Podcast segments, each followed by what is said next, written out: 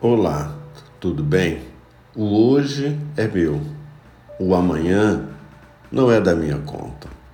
Se eu olhar ansiosamente para a névoa do futuro, forçarei meus olhos espirituais para não ver claramente o que é exigido de mim agora. Elizabeth Aliet. Hoje é o tempo de viver, tempo de amar, de orar, de ler a palavra de Deus. Hoje é o tempo de se envolver profundamente com Deus. Hoje é o tempo de ouvir a voz de Deus.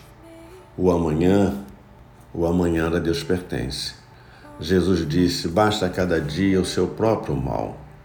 O futuro, Deus cuidou de nós ontem, Deus cuida de nós hoje e Deus cuidará de nós no futuro. Ele é o Deus de ontem, de hoje e para sempre. Ele não deixará de ser o seu Deus. Tire um tempo hoje para buscar o Senhor a favor da nossa nação. Um dia muito abençoado.